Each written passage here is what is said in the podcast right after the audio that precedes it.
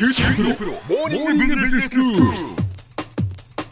今日の講師は九州大学ビジネススクールでファイナンシャルマネジメントがご専門の平松卓先生です。よろしくお願いします。よろしくお願いします。前回から企業の配当についてお話をいただいています。まあ株主に対して企業が利益が上がったらその配当金が増えるっていうその企業からの配当ってことですけれども、はい。今日は先生どういうお話でしょうか、ええ。まあ、あの前回はですねあの日本企業の配当成功が低いことに関連して経営者の立場からは配当を増やすことについて慎重になりがちなこと。株主の立場からは配当などで還元してもらうよりも企業価値増大につながる成長のための投資に生かしてもらうことの方が望ましいこと、でそれができないならその他の投資に回すべく、まあ、あの配当などでこう還元してほしいと考えること、まあ、そういったことをご説明しました。はい、なので先生この日本企業の配当成功が低いというのは、まあ、利益が上がっているのに配当金が増えない企業が多いっていうことですかそれほどには増やしてないそれほどにはとっていうことですね。はいはいはい。でまあ、今回はうん配当金の対処という観点からですねアメリカの成長企業の対応について見てみたいと思います。はい。アメリカの成長企業といえばですね、はい最近言われる GAFA とかですね、ええファングとかですね GAFA っていうのは Google、Apple、Facebook、Amazon のことですね。でファングっていうのはそれにそのネットフリックスはいはいを加えた呼び方ですけども、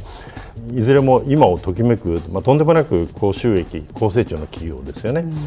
でこれらの企業の中にもですね、まあ、実は配当していない企業があるんですね。でそれはどこだと思いますか？株主に配当してないっていうことですか？そうですそんな企業があるんですか？えーまあ、答えをあの申し上げるとですね、ええ。まあ、実はこれらの5社の中でですね、ええ。配当を行っているのはアップルだけなんですね、えでえそれ以外の企業は配当を行ってないんですね、そうですか。ええ。まあ、日本ではその業績不振の企業でなければ安定した配当を支払うのがまあ当たり前で,、ん。で高成長企業ならばそれだけ配当金を増やしたりすることがこう期待されたりしますけども、はい。あのこの例が示すようにですねアメリカでは成長企業は配当を行わないというのはむしろ当たり前のようになっているんですね。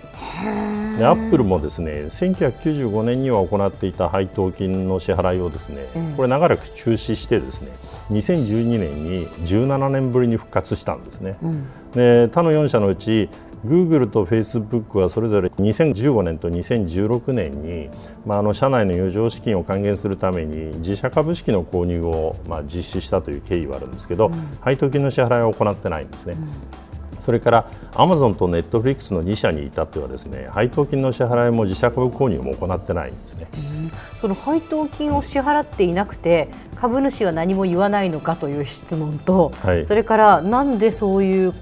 その配当金を支払わないのかという疑問が湧くんですけど、えーまあ、企業の経営者にとってみればその成長のためには資金をその外部借り入れするよりも自社で利益の形で生み出す資金を外に還元しない形で使うということはなんかこう理にかなっているように思えますですね。うん。で逆にその株主は株式投資を行うことでその経営者に資金の運用を託しているわけでリスクに見合う以上のリターンを上げてくれるならば、まあ、その方が配当で還元してもらうよりもありがたいわけですね。でそこでその経営者株主の利害がまあ一致するということがあるわけですね。そういうことなんですね。でしかし、その企業は株主の期待するリターンに見合う高成長をいつまでも継続できるわけではないんですね。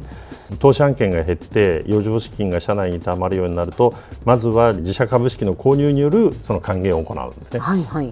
で余剰資金が恒常的に生まれるようになると今度はその配当の支払いを始めるということが一般的なんですね。うん。でこうした考え方からその成長企業の投資としてですね無配当企業を中心に投資を行っているのが、うんバークシャー・ハザウェイというあの会社なんですね。ええ。であの投資の神様とも言われるウォーレン・バフェットが率いる、まあ、投資会社なんですけどもウォーレン・バフェットさん、はい、はい有名な投資家の方ですね。えーでこの会社では、その無配当の企業が配当を始めるとあこの会社の成長は行き詰まったんだなとみなしてですね、まあ、投資を減らしたりするんですね。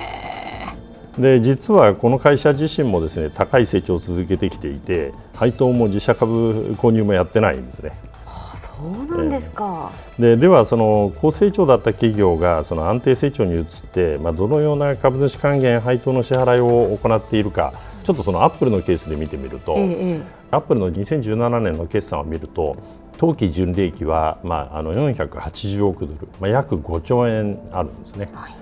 でそれに対して配当金の支払いが128億ドル、えー自社株式購入が329億ドルで還元額の合計が457億ドルなんですね。はでまあ、ほぼ利益金額に見合う金額を株主に戻してるんですね。んで配当支払いを開始したといってもそのアップルも成長が止まったわけではなくて高成長から安定成長に変わっただけなわけですね。でそれにもかかわらず自ら利益として生み出した資金のほとんどを、まあ、配当など株主への還元に使ってしまってるんですね。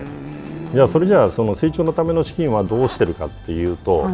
同時に長期借入金を287億ドル、まあ、ですから3兆円ぐらい借り増しをしてるんですね。でそれを、まあ、とりあえずはあの市場での運用に回しているんですね。はで内部資金がありながらどうして外部からの借り入れをするのかと、まあ、要するにあの配当してしまってですね、えで外部からの借り入れをするのかといえばですね株主からですねその高いリターンが期待されているその内部資金ですね。でこの利用を減らして外部から調達する資金、まあ、これは実はコストは安いんですね、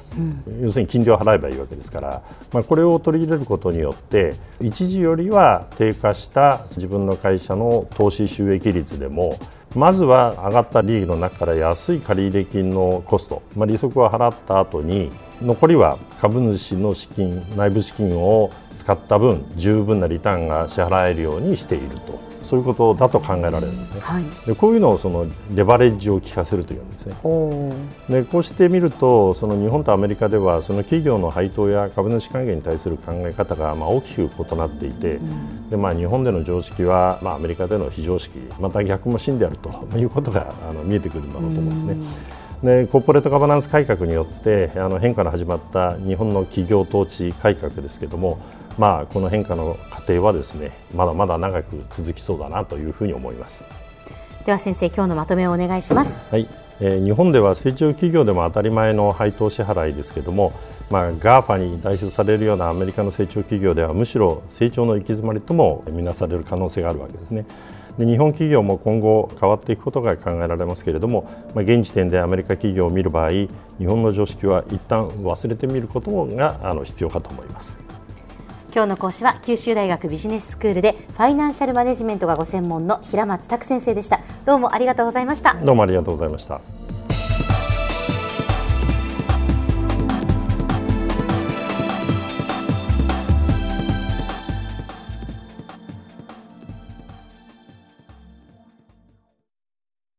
QT プロは通信ネットワーク、セキュリティ、クラウドなど QT ネットがお届けする ICT サービスです。